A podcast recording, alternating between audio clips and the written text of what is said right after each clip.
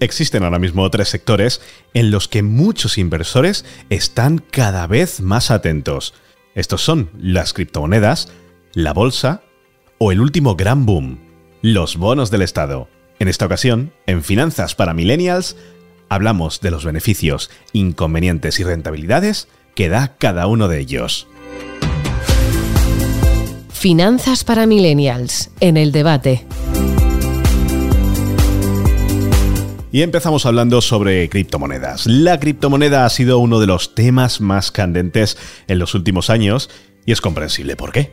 Con la popularidad del Bitcoin y otras criptomonedas, muchos inversores ven una oportunidad para ganar grandes ganancias en muy poco tiempo. Sin embargo, es importante tener en cuenta que las criptomonedas también son conocidas por su volatilidad y que el riesgo es no alto, muy alto. Por lo tanto, si estás interesado en invertir en criptomonedas, es importante que hagas tu investigación y entiendas los riesgos antes de tomar una decisión. Sobre todo con las nuevas criptomonedas o criptoactivos, ya que estos suelen ser aún más volátiles que los que están ya asentados en el mercado, como pueden ser Ethereum, Bitcoin, y seguimos hablando en este caso de la bolsa. Y es que invertir en la bolsa es una forma muy popular de ganar dinero a largo plazo. Esto es importante. Y puede ser muy rentable, pero solo si se hace correctamente. Sin embargo, también es una inversión con mucho riesgo y es importante comprender los conceptos básicos antes de invertir en bolsa. A lo mejor esta es la parte más complicada que tiene esta inversión hay que estar muy informado de qué se hace, cómo se hace y sobre todo, cuándo se hace. Vamos, que es muy importante comprender los conceptos básicos antes de invertir en bolsa. Además, todos los expertos recomiendan diversificar la cartera y mantener, también esto es muy importante, un enfoque a largo plazo para minimizar los riesgos. Si vemos que invertimos y al poco tiempo empezamos a perder, dicen los expertos que hay que mantener la calma y esperar, porque si está bien hecha la inversión, ese dinero seguramente crecerá. Y ahora hablamos del último gran boom, los bonos del Estado.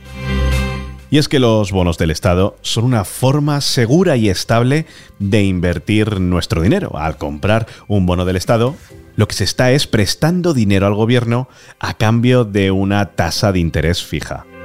Este tipo de inversión es adecuado para aquellos que buscan una inversión estable y a largo plazo, pero es importante tener en cuenta que los bonos del Estado pueden no ser la mejor opción si se está buscando una inversión con un alto rendimiento.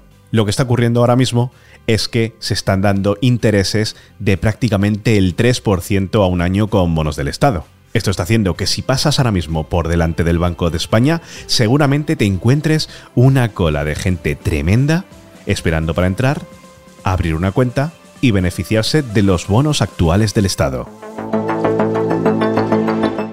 Y hoy en Finanza para Millennials, para hablar de todos estos temas de inversión en criptos, en bolsa, en bonos, tenemos a Alberto Lezaun, CEO de mitrading.es.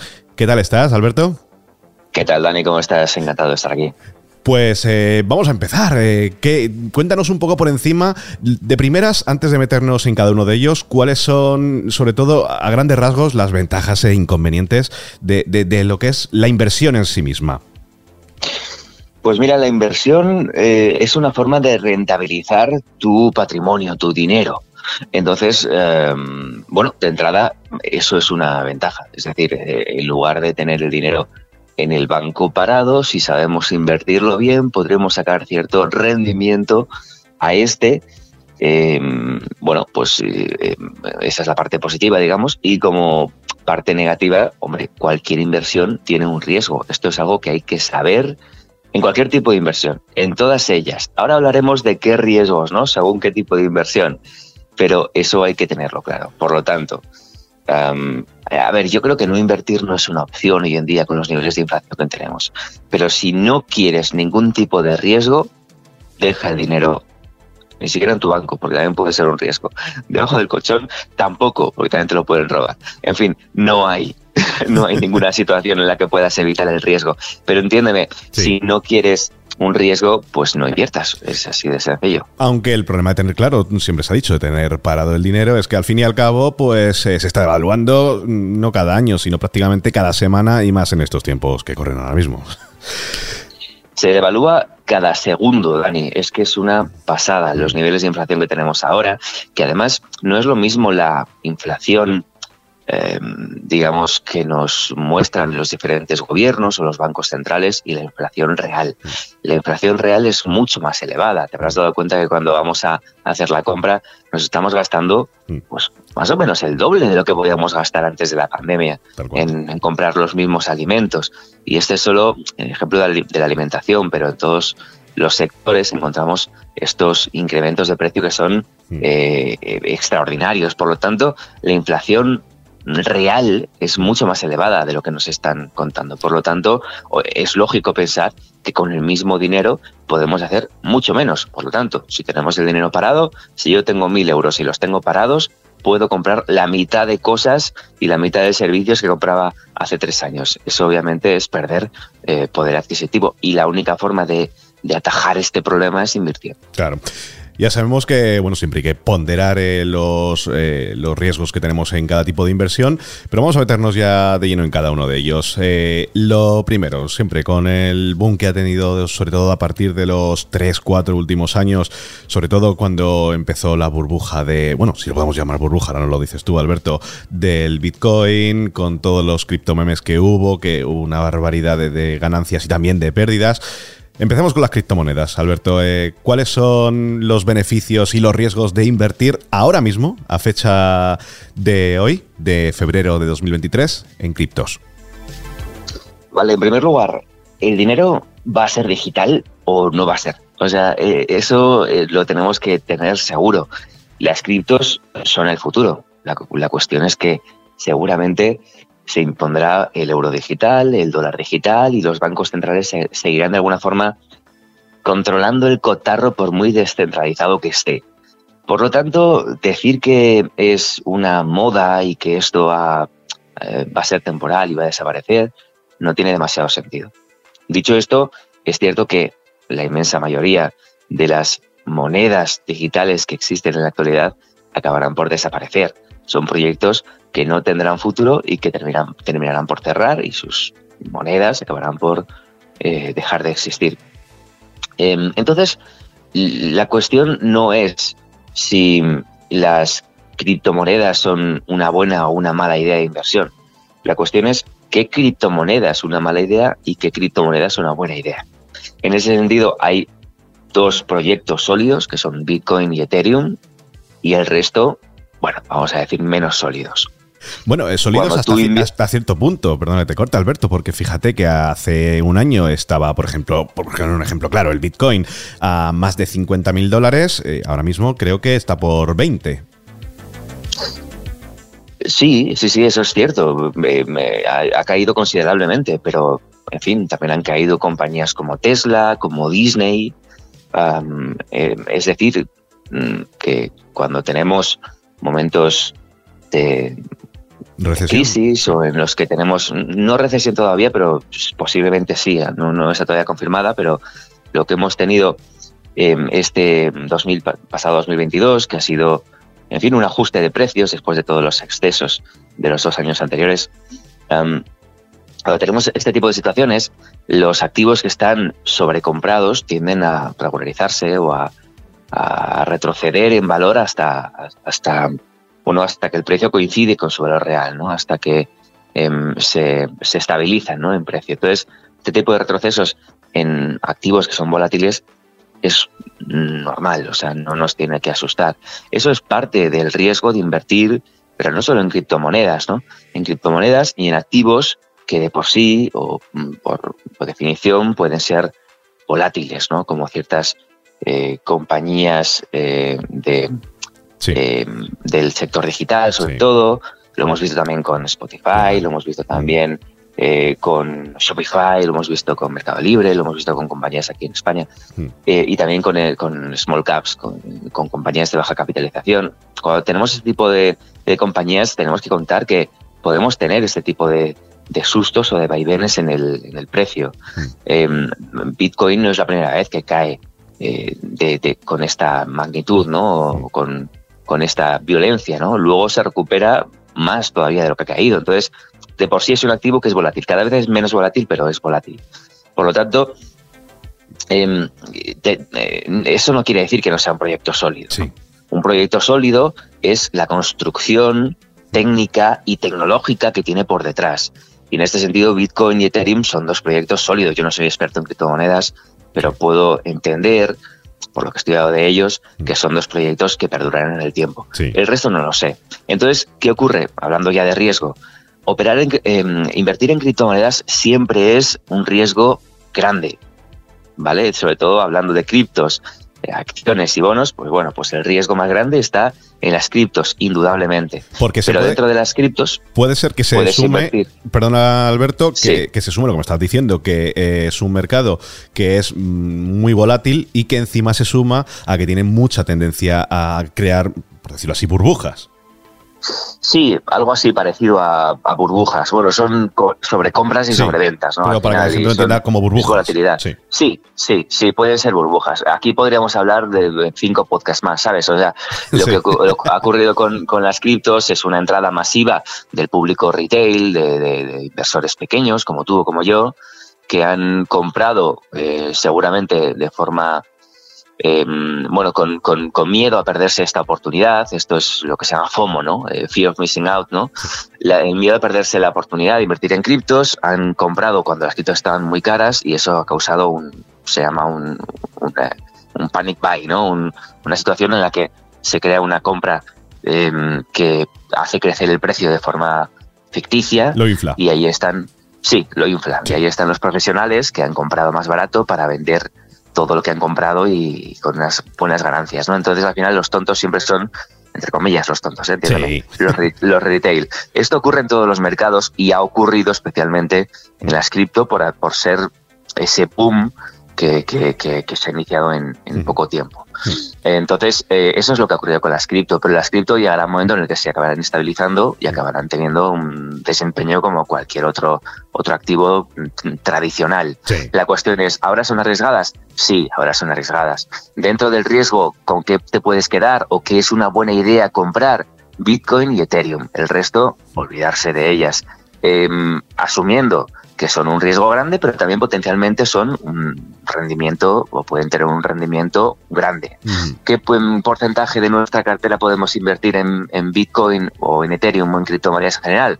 No más del 10%, un 7%, un 8%. Entonces, tú tienes un pequeño porcentaje de tu cartera invertido con un riesgo muy alto ¿vale? Aceptas ese riesgo en un porcentaje muy pequeño de tu cartera y luego, si realmente Mm, pues, van bien ¿no? y rinden bien, pues con ese pequeño porcentaje podrás tener grandes rentabilidades. Pero bueno, sería el, sería el, quesito más pequeño de la tarta eh, de nuestra inversión para las cripto. Vámonos al siguiente paso, eh, inversión en bolsa. Inversión en bolsa. Lo mismo, te voy a hacer la misma pregunta, Alberto. ¿Cuáles son las ventajas e inconvenientes en cuanto a rentabilidades, en cuanto a lo que estamos hablando, riesgos? Cuéntame.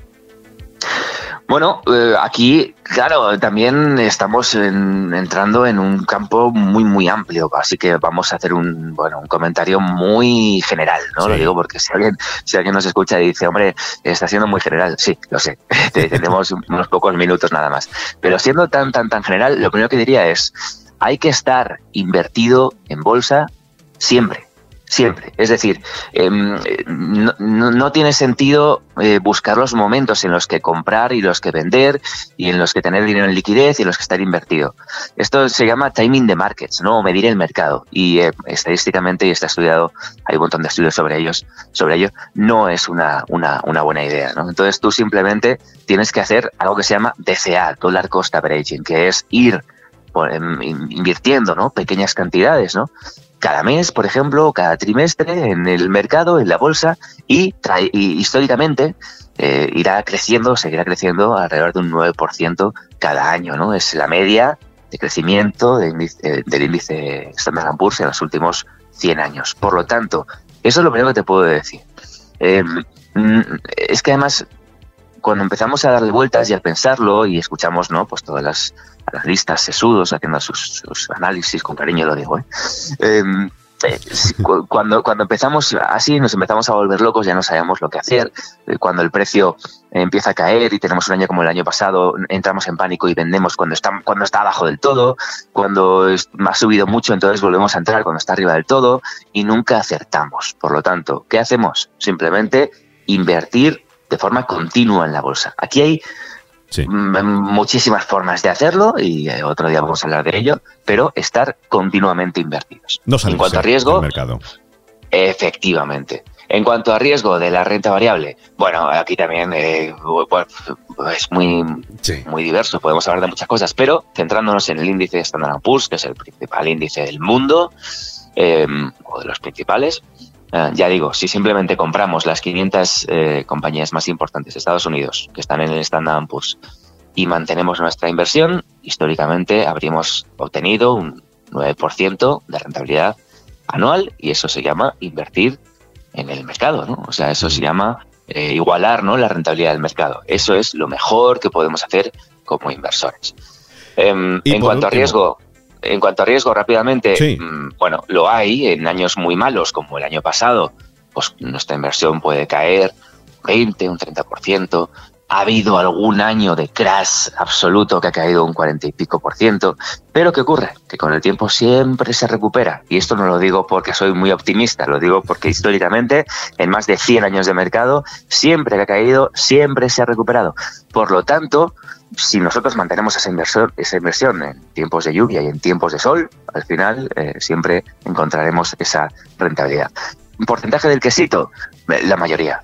Es decir, em, aquí también depende de nuestra edad, depende de nuestra aversión a riesgo, pero yo creo que más del 60, 65, 70% de nuestra cartera, sobre todo para quienes somos relativamente jóvenes, debería estar en la renta variable.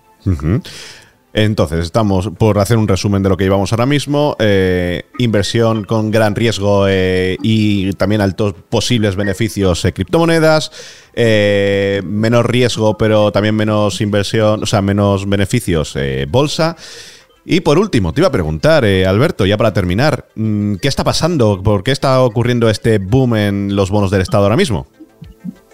Bueno, está ocurriendo porque primero, 2022 fue un muy mal año para la renta ah, variable.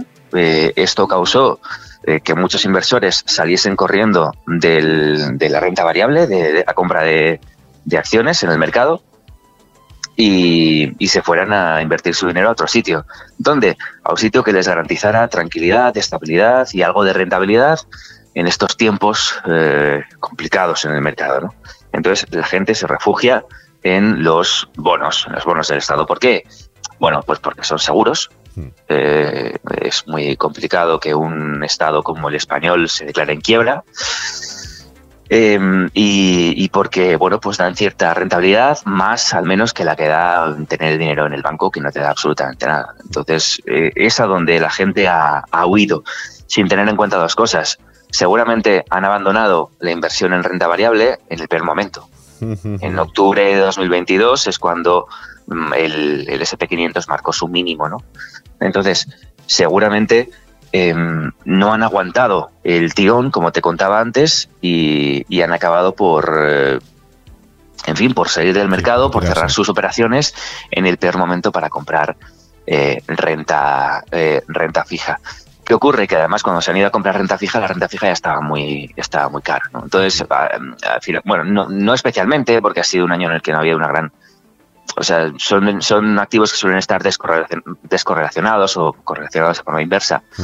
Y este año no, no, ha sido para tanto. Pero sí que es verdad que esa huida de la renta variable ha sido por pánico, por miedo. Y, seguramente los inversores han huido en el peor momento. Eh, me refiero a que han cerrado sus inversiones seguramente en pérdidas o habiendo perdido mucho de lo que habían ganado mm. en años anteriores para irse a algo que les está rindiendo muy poquito.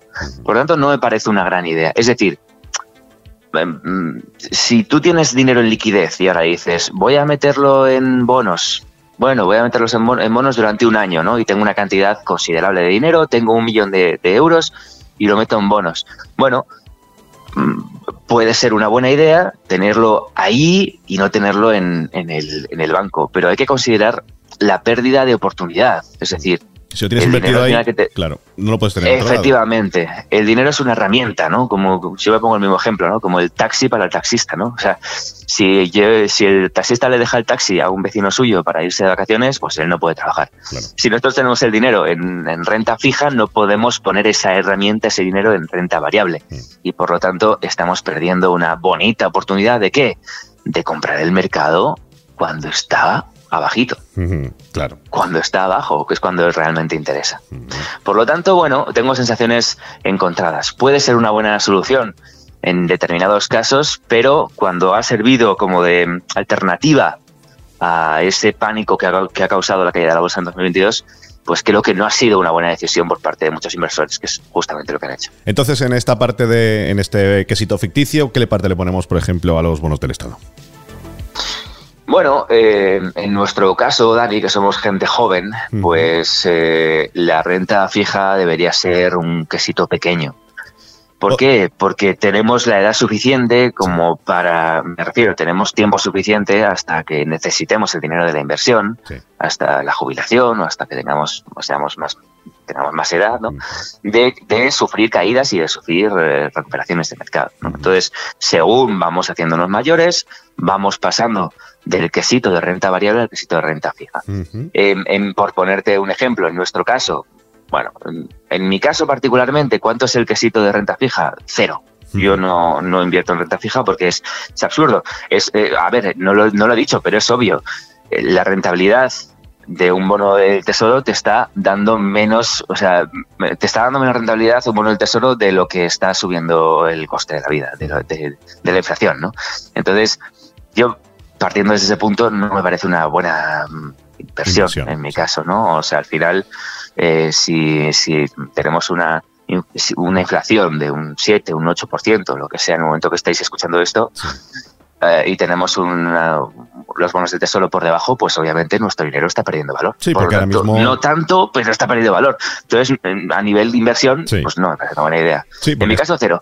Pero bueno, la, pues, pero, pero, para, pero, pero bueno, yo entiendo que alguien pueda tener un 10, un 20, un 30% a partir de los 50 años, a lo mejor un 40% en, en bonos, ¿no? Para, evitar esa volatilidad y para tener una inversión más estable. Porque recordemos que ahora mismo los bonos de Estado, la última, el último análisis que se hizo es que estaban dando apenas un 3% de, de rentabilidad. Sí, algo así. Entonces, es verdad que es un punto más alto en los últimos años, pero no deja de ser un 3%. Muy seguro, pero un 3 al fin y al cabo. Sí, de todas formas, el que quiera invertir en bonos eh, debería invertir en bonos americanos, que dan un poquito más y son incluso más seguros. O sea, es que me parece mucho mejor opción. Pues ahí dejas ese, es otro, tema. Ahí dejas ese, ese truco, ese último consejo. Alberto Lezaun de mitrading.es.